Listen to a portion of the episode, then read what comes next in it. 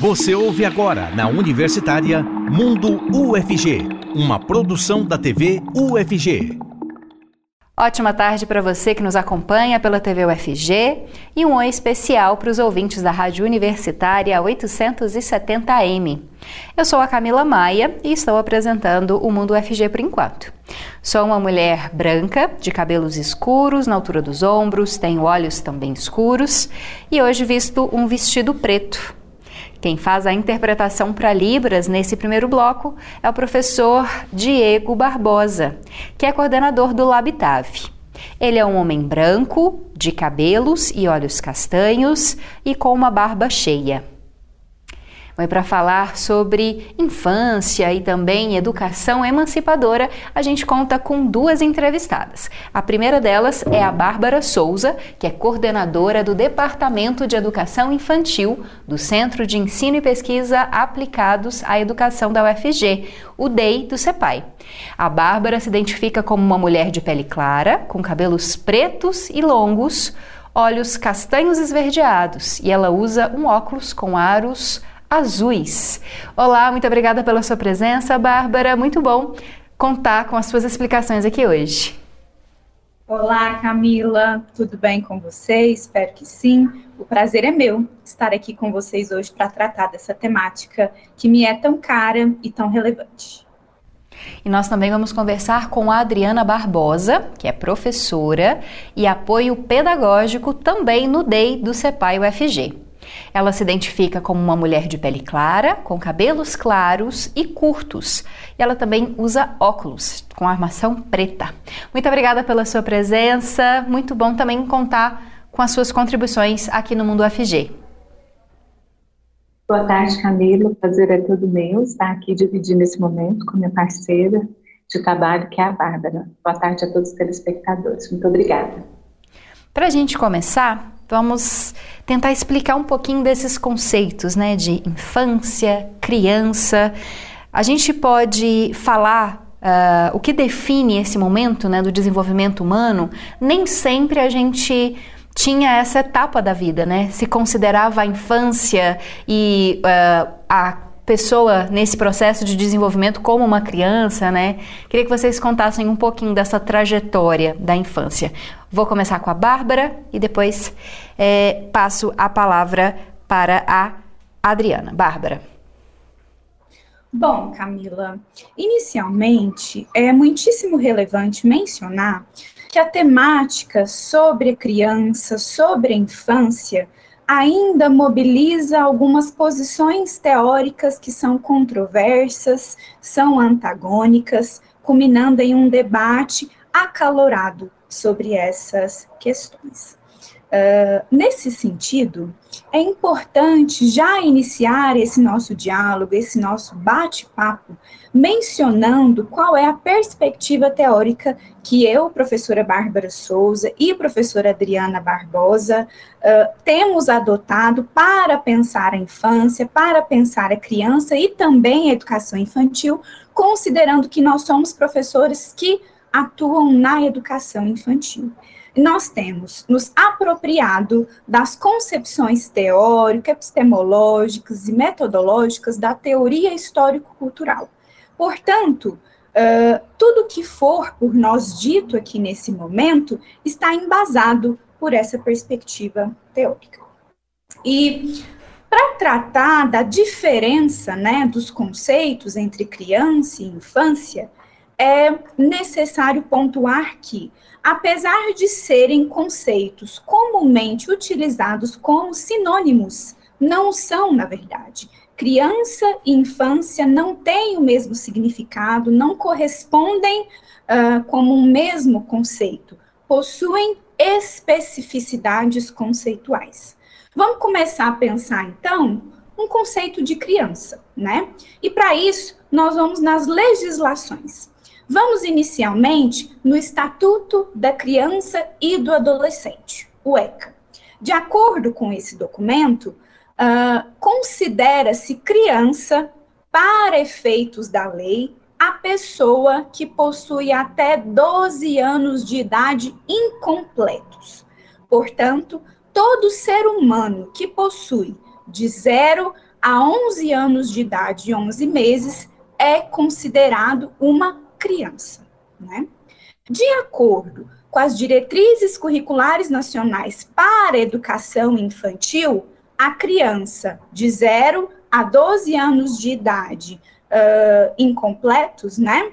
Ela se caracteriza como um sujeito histórico, como um sujeito que possui direitos, né, reconhecidos na legislação brasileira, que nas interações, nas suas relações e nas práticas cotidianas que vivencia, que experiencia, constrói a sua identidade pessoal e a sua identidade coletiva. Brinca, imagina, fantasia, deseja, aprende, observa, experimenta, narra, produz, se apropria da cultura e também produz cultura uh, humana. Uh, a Constituição Federal de 1998 segue nessa mesma perspectiva de reconhecer a criança, né, enquanto um sujeito de direitos e, sobretudo, reconhecê-la como um sujeito de direitos à vida, à saúde, à educação, à alimentação, ao lazer e, junto a isso, um direito uh, a ser protegida de toda negligência, discriminação, exploração, violência, crueldade e opressão. Bárbara, Portanto, não... vou, vou só avançar um pouquinho para a gente conseguir falar de vários temas. Né? Você falou de conceitos diferentes entre criança e infância. Infância, como que a gente pode definir esse conceito? Isso, sim. Uh, a infância, ela corresponde, Camila, a uma compreensão de como a criança deve vivenciar esse período de sua vida, do zero aos 11 anos de idade e 11 meses. Né? Uma compreensão sobre como deve ser o período deste ser humano que perpassa por essa faixa etária. E existem diversas concepções, diversas compreensões sobre como será desenvolvida a infância. E essas concepções estão relacionadas uh, a um contexto social, histórico, geográfico, cultural. Bom, vou passar a palavra para a Adriana, mas já vou avançar um pouquinho na nossa discussão, já que a Bárbara fez aí uma explicação muito pontual, muito uh, bacana sobre esses conceitos. Já falando sobre a questão da formação da criança, né, da educação da criança, a Bárbara destacou que a criança é um ser produtivo, que pensa, que reflete, que deve ser respeitado. Então, como contribuir com esse processo de formação, né? Como que o adulto deve pensar esse processo de formação da criança nesse primeiro momento, Adriana? Bom, Camila, como a Bárbara colocou de uma forma muito, é, muito bem colocada, que essa compreensão de criança e infância, ela foi sendo alterada, né, ao longo da história. Então, é, isso está relacionado à forma como se concebe e compreende o lugar da criança e da infância na sociedade e no mundo. Porque tinha-se uma concepção de criança, que a criança aprendia, quando você completa a sua pergunta, a criança aprendia se ela estivesse quieta, calada, atenta aos adultos, aos pais e aos professores. E dentro dessa perspectiva da teoria histórico-cultural, que nós fazemos a defesa da criança como sujeito ativo e participante, do, de todos os processos de aprendizagem e desenvolvimento, né, um sujeito de direitos, que a Bárbara colocou muito bem, produto e produtor de cultura, é que nós precisamos propiciar contextos e experiências significativas para as crianças, né? Então, essa educação infantil, ela faz a defesa da criança enquanto cidadã, queria reforçar isso. Então, como a Bárbara trouxe muito bem as legislações e trata essa infância como um período de formação humana, né? Então, nós definimos essa infância como um período de formação humana e cabe ao adulto e aos professores, né, e isso é um dos papéis que nós defendemos na educação infantil, de é, priorizar contextos significativos de aprendizagem e desenvolvimento para essas crianças. E que a infância, é muito importante lembrar, que a infância, apesar dela ser considerada universal, ela não é. Existem muitas infâncias, porque é de acordo com os grupos e as diferentes classes sociais, porque as oportunidades não são as mesmas. E hoje se faz uma defesa de infância enquanto futuro, Camila, que a criança ela é pensada o adulto, ela é vista aos olhos pelos olhos do adulto como uma perspectiva de futuro. E a criança é hoje, ela está aqui, ela é presente, ela está viva e precisa ser considerada enquanto criança. Para que ela tenha um futuro, ela precisa ser considerada quanto, enquanto criança hoje. Então, essa concepção e esse sentimento de infância, eles não podem ser naturalizados, mas sim uma construção histórica, né, que expressa os elementos de contexto sócio, históricos, políticos e culturais entre as diferentes relações entre os adultos e as crianças que vão acontecendo as transformações. Significa, então, a gente afirmar que as crianças sempre existiram, mas não há uma única universal infância. Isso eu faço questão de reafirmar aqui, pois são diferentes as formas de se tratar e ver as crianças. E essas especificidades né, deste período, elas são marcadas por esse desenvolvimento das funções psicológicas superiores. Quem trabalha com a criança é preciso ter muito claro o, o objetivo de tudo que se propõe na educação infantil quanto às questões psicológicas superiores, né? Que é o movimento, a linguagem, a curiosidade, as brincadeiras, a constituição da autonomia, Adriana, a participação gente... crítica e reflexiva. A gente vai desenvolvendo isso ao longo das nossas questões, para a gente conseguir também esse bate-papo, né, esse bate-bola entre vocês. Vou passar uma pergunta para a Bárbara. Esse tipo de pensamento em que, é, esse tipo de concepção, né, em que a gente pensa a criança como um ser uh, pensante, como um cidadão de direitos, é o que a gente poderia chamar de educação emancipadora? Explica pra gente esse conceito. O que é uma educação emancipatória, né, uma educação emancipadora? Tá fechado o seu áudio, Bárbara. Só ligar pra gente. Me desculpa, eu me esqueci. Sem problemas. Mas eu estava dizendo, Camila, que uma educação emancipadora é aquela que tem como objetivo possibilitar que a criança, que o estudante, uh, a criança, quando me refiro criança, me refiro à criança que está na educação infantil, quando me refiro a estudante, me refiro àqueles que estão uh, ensino fundamental, ensino médio, ensino superior, dentre outros, né?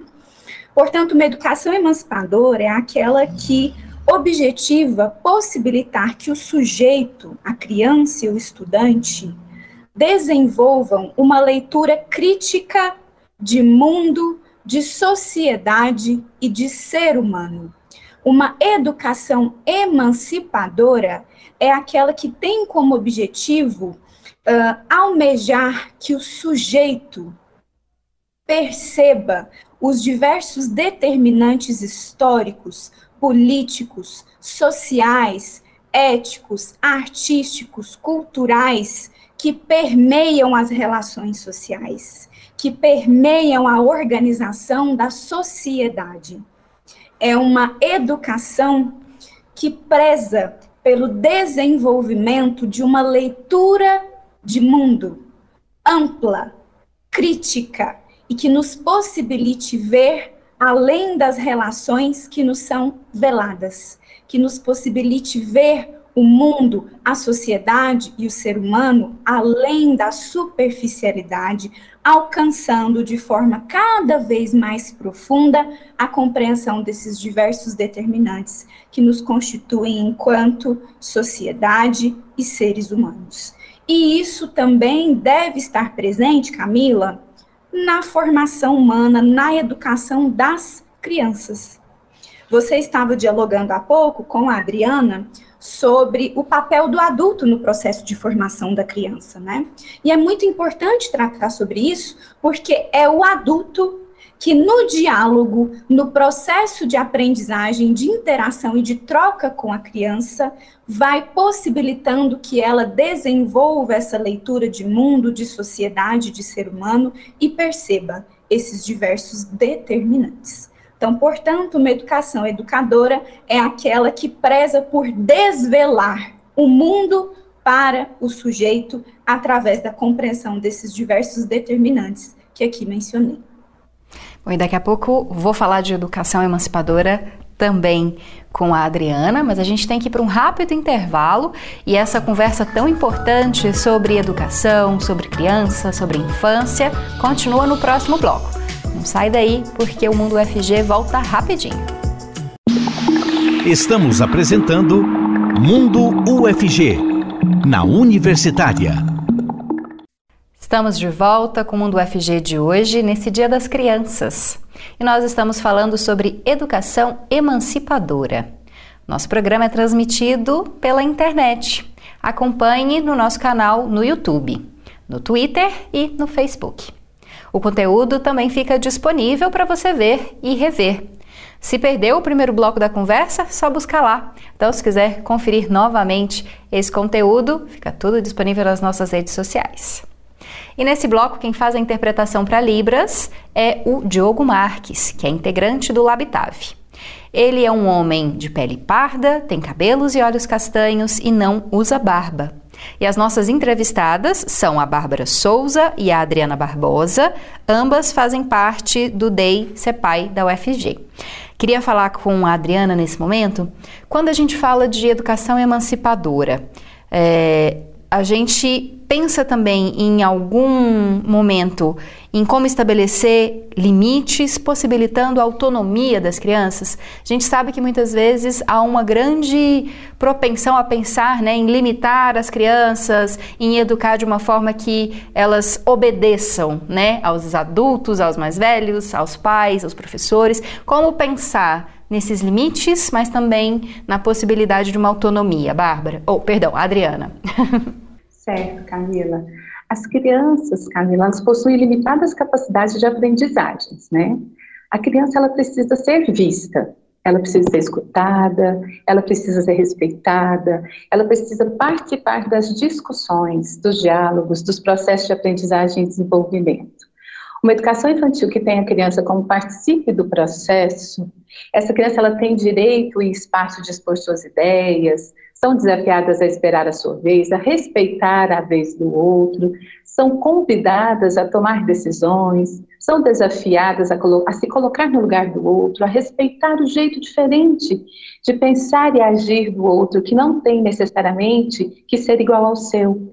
Então, para isso, são necessárias metodologias que convidem as crianças a participarem das construções das propostas pedagógicas. As crianças, quando elas vivenciam esses processos, elas vão apropriando-se de um pensamento mais complexo, aprendendo e avançando no seu desenvolvimento e na sua humanidade, né?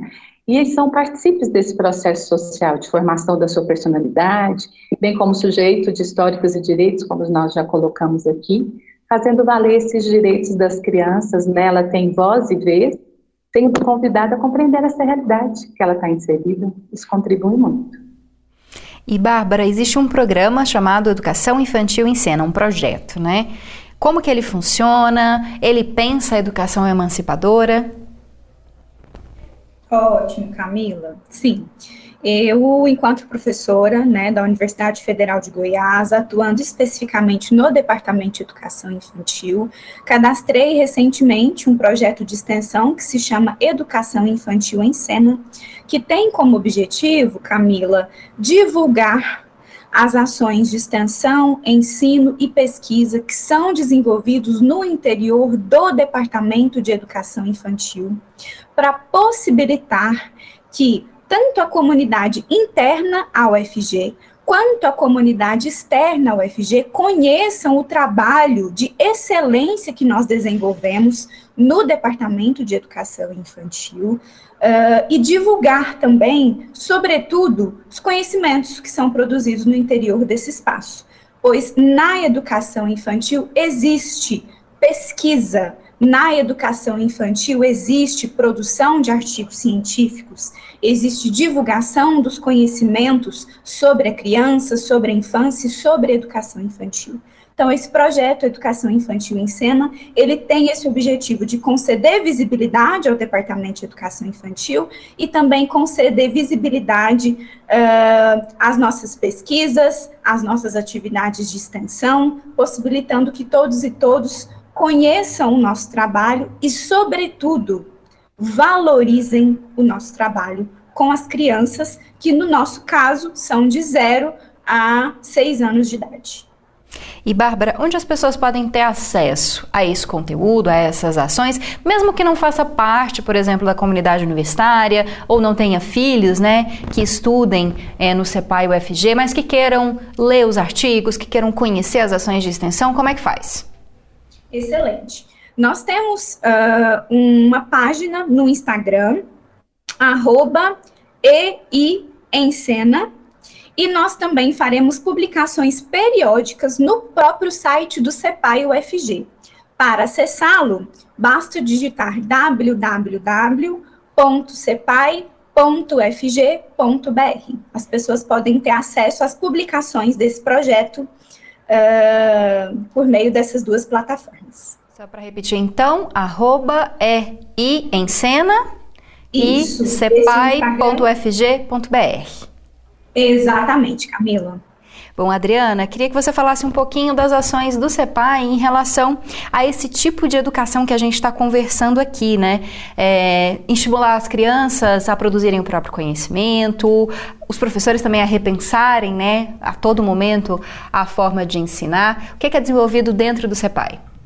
É, Camila, as, nós defendemos uma educação infantil, vocês me escutam? Sim, né? escutamos Defendemos uma educação infantil pública, de qualidade, referenciada, inclusiva, né? que acolhe, que escuta, que promove acesso de todas as crianças como sujeito ativo, né?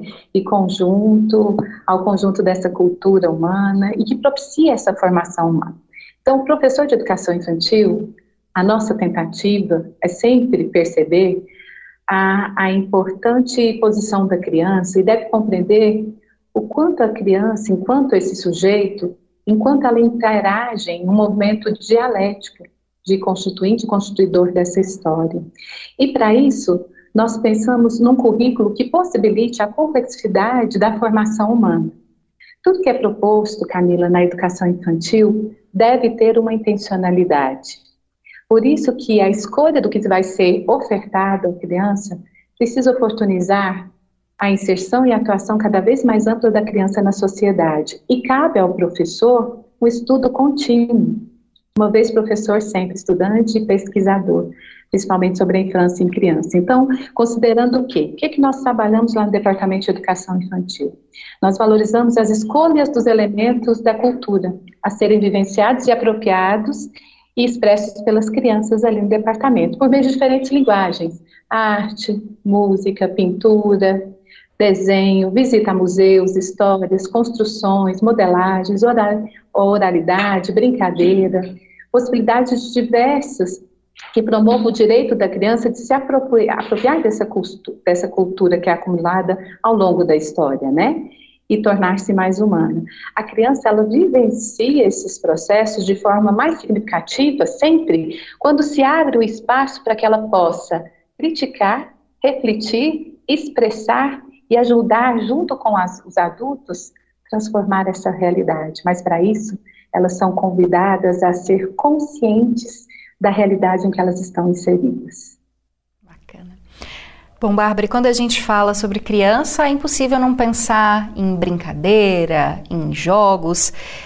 Dá para a gente aliar isso tudo, né? Um momento de brincar, um momento uh, de imaginar, de sonhar, com a educação emancipatória? Qual que é a importância do brincar e dos brinquedos? Sim, Camila, é muito possível aliar o brinquedo, a brincadeira, com uma educação uh, emancipatória, né, que pretende possibilitar uma concepção emancipadora de ser humano, de mundo e sociedade para a criança. Inicialmente, é necessário mencionar que, a partir da perspectiva teórica que nós defendemos, a brincadeira se caracteriza enquanto uma forma de a criança compreender o contexto social, histórico, cultural em que ela está inserida, então é uma forma de compreensão desse contexto e também é uma forma de uh, reprodução deste contexto. Vou citar um exemplo que muito possivelmente todas nós que cá estamos e todos aqueles e aquelas que nos assistem já devem ter visualizado isso em determinado momento. As crianças realizam muitas brincadeiras de papéis sociais, que também são denominados como jogo protagonizado. O que são as brincadeiras de papéis sociais? Exemplo, a brincadeira de casinha, em que se assume ali o papel de cuidar daquele espaço que a criança imagina enquanto a sua casa. Ela escolhe um espaço, monta os móveis da sua casa a partir dos objetos que estão ali disponíveis para que ela faça isso, e ela assume, por exemplo, o papel social da mãe. Ela também pode assumir nessa brincadeira de papéis sociais de casinha o papel social do filho. Outro exemplo de brincadeira de papéis sociais, a criança quando uh, imagina que está dirigindo um carro, um ônibus, que está uh, controlando ali um avião. Existem inúmeros exemplos de brincadeiras de papéis sociais que eu poderia aqui trazer para vocês, né? Mas são formas de a criança manifestar a leitura que ela fez do mundo, da sociedade, do contexto em que ela está inserida. Na medida em que ela representa esse papel, ela está representando o que ela compreende daquele papel social. E neste momento, com o olhar atento do professor e da professora da educação infantil, torna-se possível propor brincadeiras de papéis sociais que tenham o objetivo de promover uma educação emancipadora. E sim, digo propor, Camila, uh, no sentido de dizer que a brincadeira da criança, tanto fora da educação infantil quanto no interior das instituições de educação infantil, ela também pode ser proposta pelo professor e pela professora para justamente possibilitar que estes sejam espaços também de reflexão por parte da criança daquilo que está sendo representado na brincadeira de papéis sociais. A brincadeira de papéis sociais é espaço para que o professor problematize com as crianças, por exemplo, as relações de gênero para que a professora problematize, para a professora ou professor, né, na verdade, problematize com a criança uh, situações de preconceito. Certo, Bárbara. Vou passar a palavra para Adriana só para a gente finalizar. Adriana, então é possível levar essa educação emancipatória para fora da sala de aula, né? Ela não quer dizer uma educação só formal, né, dentro das paredes da sala de aula. Ela pode estar tá em todos os ambientes em que a criança vive, né? Sim, com certeza, Camila. Principalmente oportunizando espaços para criança, para que a criança participe dos diálogos em família, para que participe das reuniões em família, das brincadeiras, né? Porque como a Bárbara colocou muito bem em mim, a brincadeira ela exerce a principal influência nas atividades específicas da criança. Porque durante o momento que a criança brinca, ela exerce o pensamento, a linguagem, a imaginação, a atenção, a percepção, a criatividade, a memória, que elas são mediadas pelos signos sociais que estão presentes em todos os contextos dentro das instituições e fora dela, e pelo outro, que são as pessoas com as quais ela se relaciona, pelos pares. Então, a educação emancipadora, ela acontece nos diferentes pontos em que a criança está inserida. Precisa de que se abra espaço para que ela participe dos processos e que se valide as percepções, as reflexões, as falas das crianças. E isso se faz, o adulto, ele consegue fazer no momento em que ele escuta a criança. E essa escuta, ela pode ser de diferentes maneiras não só por meio da linguagem, pelos gestos, pelo silêncio, pelo não fazer. A criança se comunica de diferentes maneiras. É preciso estar atento. Vamos visibilizar as crianças onde quer que elas estejam, porque elas são hoje, elas não são o futuro de amanhã. A criança é hoje, ela só será um futuro se ela for considerada enquanto criança e respeitada enquanto criança. Ótimo. E isso em qualquer lugar. Sei que vocês querem finalizar esse programa fazendo uma homenagem né, às crianças recitando um poema. Então, vou deixar a palavra aberta para vocês. Quem começa, Bárbara ou Adriana? Drica, você quer começar? Fica à vontade. Ai, tanto faz, Bárbara. Você que faz. então a gente começa com a Adriana e depois a Bárbara finaliza o poema, então. Ok. O poema que nós vamos conversar é o direito, é, vamos falar para vocês, é o direito das crianças de Ruth Rocha. Toda criança no mundo deve ser bem protegida contra os rigores do tempo, contra os rigores da vida. Criança tem que ter nome. Criança tem que ter lar, ter saúde e não ter fome, ter segurança e estudar. Não é questão de nem questão de comportar. Os direitos das crianças todos têm que respeitar. Tem direito à atenção, direito a não ter medos, direito a livros e a pão, direito de ter brinquedos. Mas criança também tem o direito de sorrir, correr na beira do mar, ter lápis de colorir, ver uma estrela cadente, filme que tenha robô, ganhar um lindo presente, ouvir histórias do avô. Descer do escorregador, fazer bolha de sabão, sorvete se faz calor, brincar de adivinhação. Morango com chantilly, ver mágico de cartola, ah, o canto do bem te vi, bola, bola, bola. Lamber o fundo da panela, ser tratada com afeição, ser alegre e tagarela, poder também dizer não. Carrinho, jogos, bonecas, montar um jogo de armar, amarelinhas, petecas e uma corda de pular. Um passeio de canoa, pão lambuzado de mel, ficar um pouquinho à toa, contar estrelas no céu. Ficar lendo revistinha, um amigo inteligente, pipa na ponta da linha, um bom de um cachorro quente. Festejar um aniversário com bala, bolo e balão. Brincar com muitos am amigos e dar pulos no colchão. Livros com muita figura, fazer viagem de trem, um pouquinho de aventura, alguém para querer bem. Festinha de São João, com fogueira e com bombinha, pé de moleque e rojão, com quadrilha e bandeirinha. Andar debaixo da chuva, ouvir música e dançar, ver carreira de saúva, sentir o cheiro do mar. Pisar descalça no barro, comer frutas do pomar, ver casa de João de Barro, noite de muito luar. Ter tempo para fazer nada, tem quem penteie os cabelos, ficar um tempo calada, falar pelos cotovelos. Quando a noite chegar, um bom banho, bem quentinha, sensação de bem-estar, de preferência um selinho. Uma caminha macia, uma canção de ninar, uma história bem bonita, então dormir e sonhar.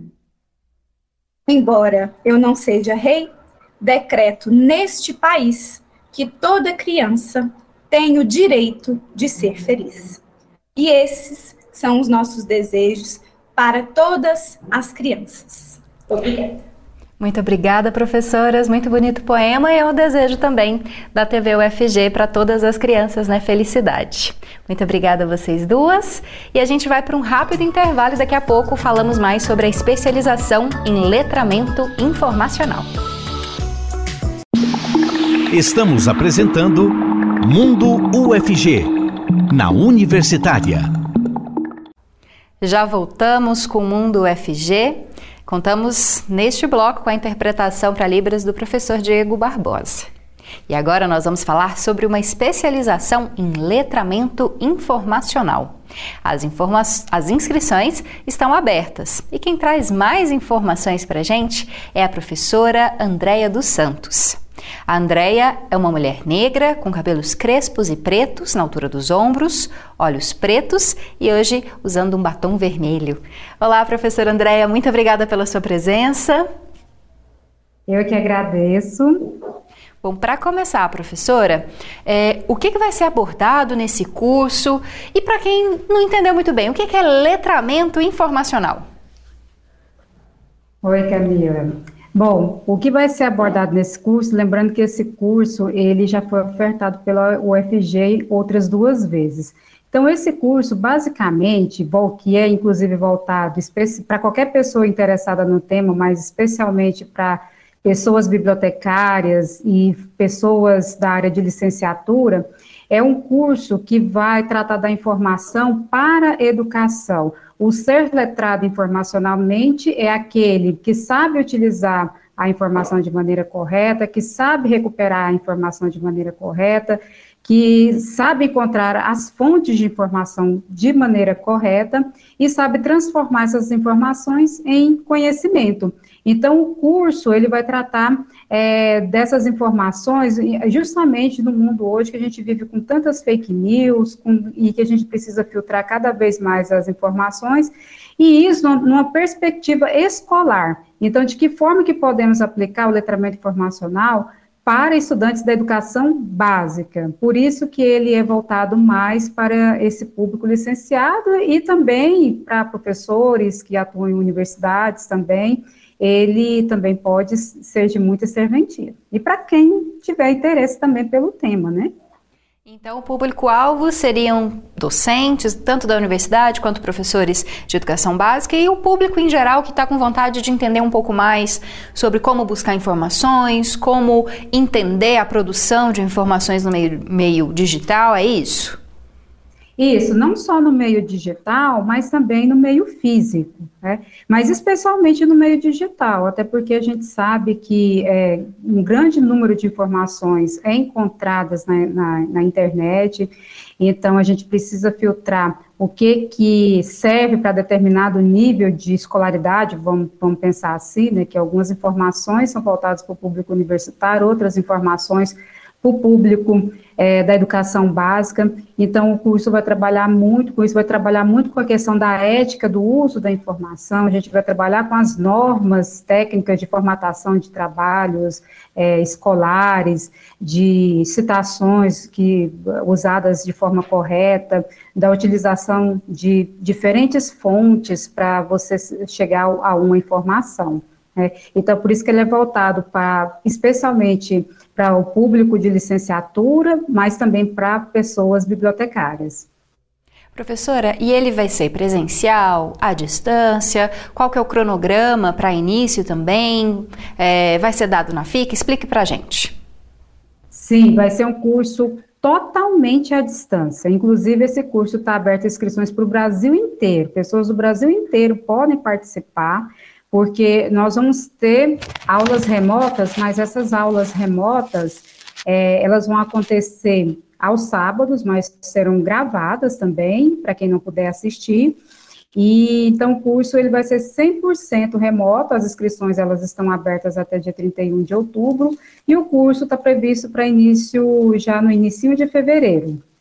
Fevereiro de 2023, então. Isso, inscrições. De 2023. Inscrições até o dia 31 de outubro e para qualquer pessoa de qualquer lugar do país.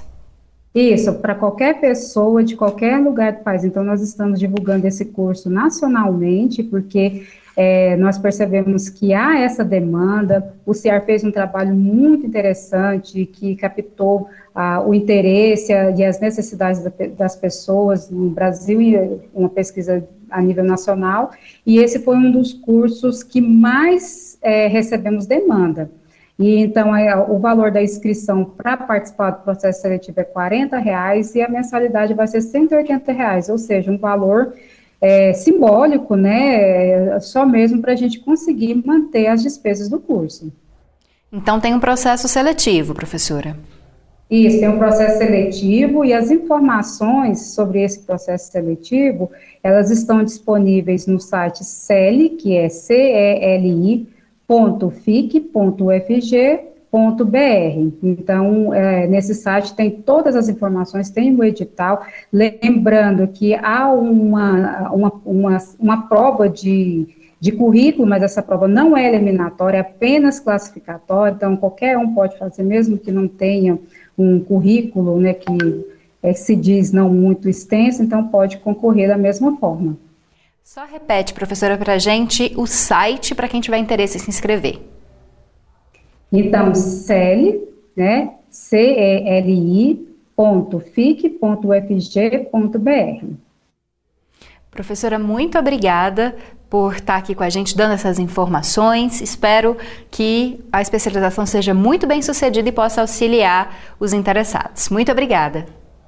Eu que agradeço a oportunidade de poder estar divulgando essa, essa especialização por aqui. Um, um abração para você, Camila. Abraço, professora. Bom, e falando em especialização, a UFG oferece diversos cursos de pós-graduação. E o Mundo UFG sempre te atualiza sobre eles. Agora é o momento de você conhecer o curso, um curso oferecido pelo Instituto de Informática.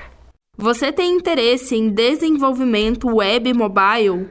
O Full Stack é um curso de especialização lato sensu comandado pelo Instituto de Informática da UFG. O curso se destina a pessoas que queiram aprender desenvolvimento de software e, para isso, oferece aulas teóricas e práticas. A carga horária do curso é de 390 horas e a duração é de 18 meses.